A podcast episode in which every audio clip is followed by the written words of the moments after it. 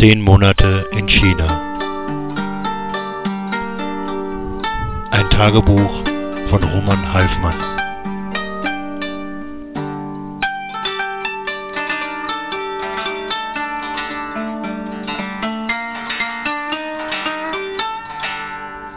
Risse im Paradies. Männerträume. Okay, wir hatten eine gute Zeit. Klar, anstrengend war's und auch ich war sicherlich nicht immer einfach zu ertragen. Nee, im Gegenteil, denn ich wollte viel und du hattest Mühe, mir zu folgen und mich zufriedenzustellen. Du hast es versucht, hast dich bemüht, aber irgendwie war es nie genug, hat nie gereicht. Ich bin halt ein schwieriger Typ und ohnehin ein wenig überdreht. Eigen, sagt man dazu in Deutschland. Der Roman, der ist eigen. Das bedeutet eigentlich nur, der Roman, der ist eben der Roman. Und das hast du zu spüren bekommen, keine Frage. Um zehn Uhr ging's los. Wir haben uns verabredet und ich kam wieder zu früh, wie immer. Hatte nur zwei Kaffee, mehr war ja nicht in der neuen Wohnung zu finden und war deshalb sowieso schon schlecht gelaunt. Dazu hatte ich die Nacht über mit Kakerlaken, Spinnen und eben diesen schrecklichen Moskitos zu kämpfen.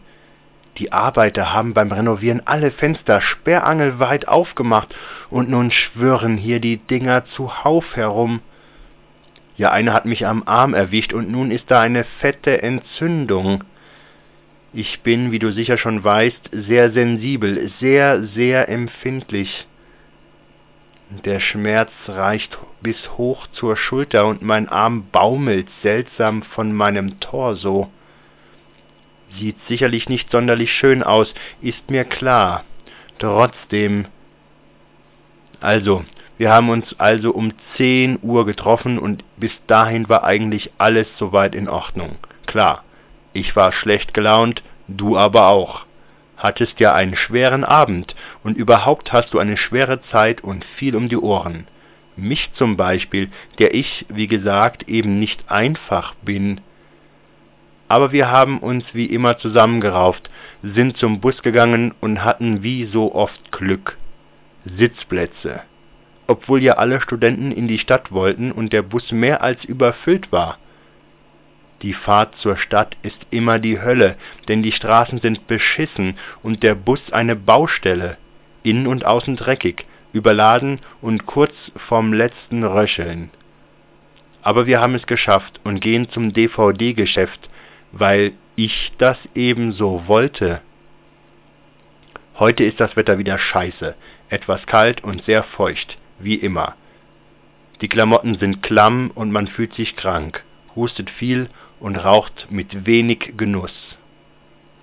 Aber wir haben es ja geschafft, fanden den Laden und ich kaufte mir nach langem Hin und Her vier DVDs, zwei Woody Allen Filme, einen deutschen Scheißstreifen, den ich irgendwann mal mit den Studenten gucken werde, die fetten Jahre sind vorbei, und der neue Film von Jean Reno, der, wie ich erst daheim feststellte, komplett französisch gehalten ist was natürlich für mich keine gute Situation ist, aber egal, werde ihn trotzdem angucken. Aber ich hätte mehr Filme kaufen können, denn die Auswahl ist sehr gut und die Preise eine wahre Freude. Hätte also noch weiter gucken können, aber es aber gelassen, weil ich erstens Mitleid mit dir und zweitens natürlich auch keine Lust mehr hatte. Also sind wir weiter, haben dir ein schönes Hemd gekauft und ich habe bezahlt. 90 Yuan. Steht dir gut, sage ich. Doch du erklärst, dass die Hose nicht dazu passt, was ich wiederum überhaupt nicht verstehe, denn zu Jeans passt ja so gut wie alles. Auch und gerade ein solches Hemd. Kein Zweifel. Doch du schüttelst den Kopf und ich sage nichts mehr, bezahle nur noch und wir gehen weiter in den Supermarkt. Hier finde ich einige Sachen für meine neue Wohnung, Hackebeil, zwei scharfe Messer, einen Holzlöffel und Putzzeug, Lotion für die Haut und auch das Gesicht, dazu Gemüse und Nudeln. Ich frage dich, wo ich Soßen kaufen kann.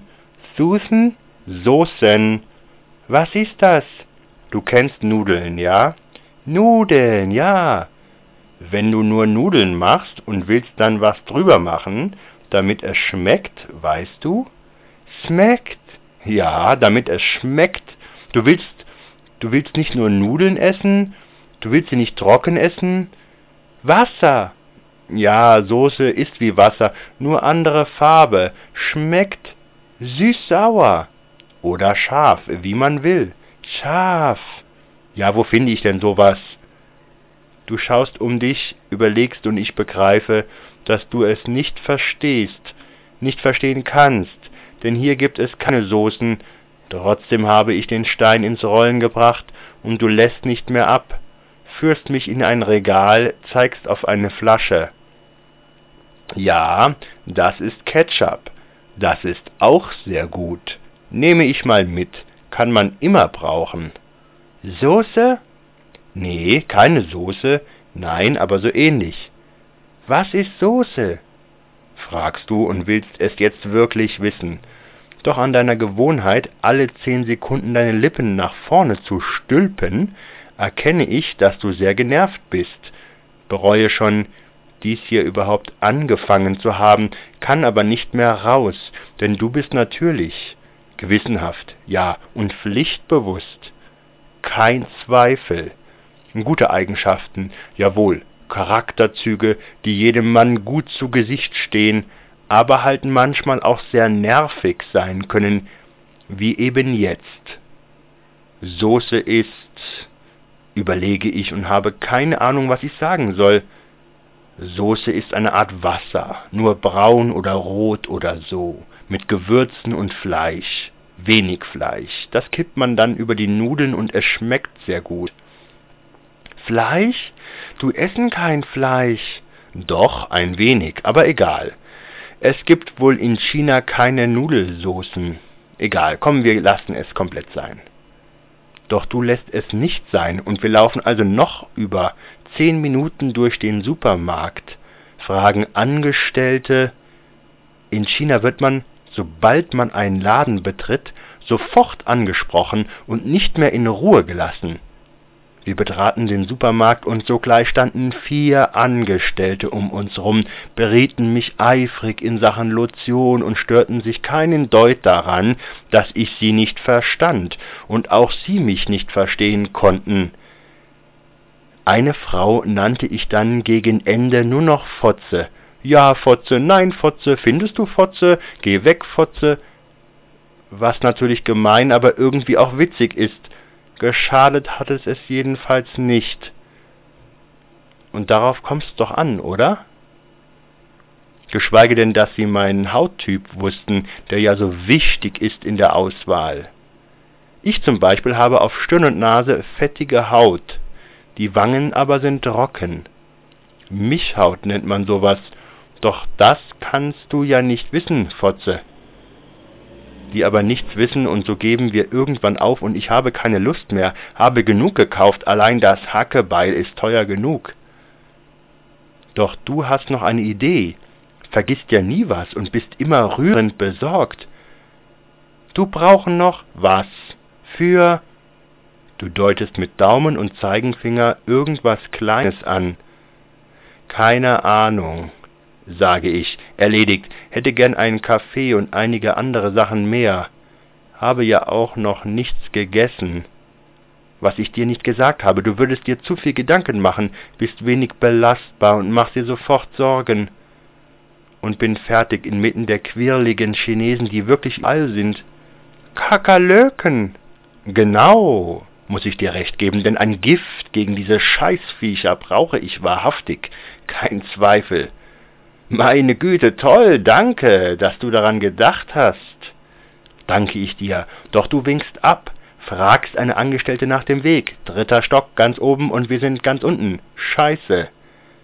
Doch wir gehen los und du läufst vor mir, willst mir den Einkaufskorb wegnehmen, doch ich protestiere, bin immerhin 31 Jahre alt und kann meinen Korb selbst tragen und so weiter. Du nickst ergeben und wir kommen im richtigen Stockwerk an, finden aber nichts. Wieder fragst du. Und Sie sagen, das ist nun Winter. Und im Winter keine Kakerlaken und so haben sie nichts da. Ja, ich habe aber doch Kakerlaken.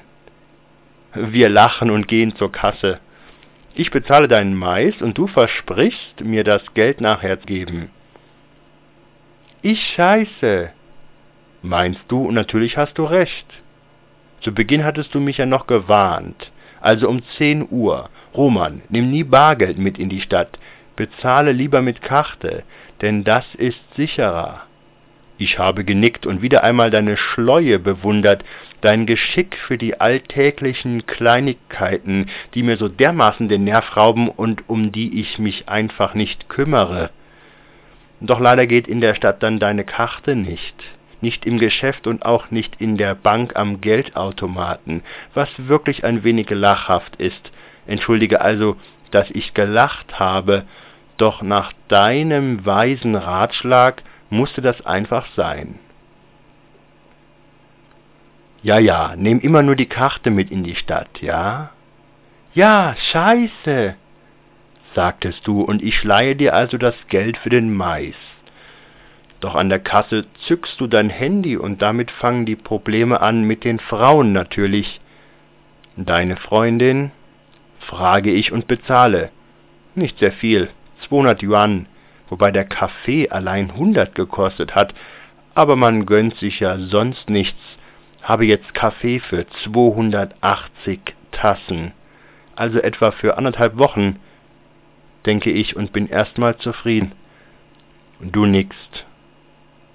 Und sie hier in Stadt mit Freundin Kleider kaufen. Sehr langweilig. Oh ja, das ist sehr langweilig, wiederhole ich und wir lachen auf männerhafte Weise und es ist eigentlich bis hierher alles in Ordnung. Wir gehen zum Bus und ich würde gern im McDonalds essen, doch du magst nicht so recht. Also beschließen wir auf dem Campus zu essen. Nächstes Mal gehe ich aber in den MC. Bin sehr neugierig, was es da gibt und was nicht. Wir fahren mit dem Bus und sitzen weit entfernt voneinander. Ich schaue aus dem Fenster. Where do you come from? Germany, erkläre ich dem kleinen Studenten neben mir, und wir unterhalten uns ein wenig über alles und nichts. Schließlich kommen wir an und ich komme zuerst aus dem Bus, warte auf dich, freue mich schon aufs Essen und überhaupt will ja heute noch das Fenster reparieren und so weiter. Viel zu tun. Will ja am Montag wieder arbeiten an Kafka. Doch du kommst mir entgegen und hast die Lippen nach vorn gestülpt. Ein sehr schlechtes Zeichen. Was denn los? Schlechte Nachricht. Ja? Meine Freundin ist in Stadt, ihre Karte geht auch nicht und sie möchten Kleider kaufen. Und? ich muss jetzt ziehen und wieder in Stadt fahren. Wirklich wieder eine halbe Stunde in die Stadt und dann wieder zurück? Ja, meine Freundin wartet. Wir gehen erst einmal etwas essen und auf dem Weg sage ich, Freundinnen immer anstrengend. Nein, sagst du, so was man tun für Freundin. Ich nicke und wir essen was. Du schlingst gehst dann Geld ziehen, kommst nach zehn Minuten wieder. Auch hier gehen Karte nicht.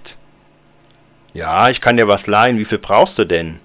600 Yuan. Ha, guter Einkauf. Wir haben beraten, sagst du. Wir haben gesagt, Kleider dieses Semester für 600 Yuan.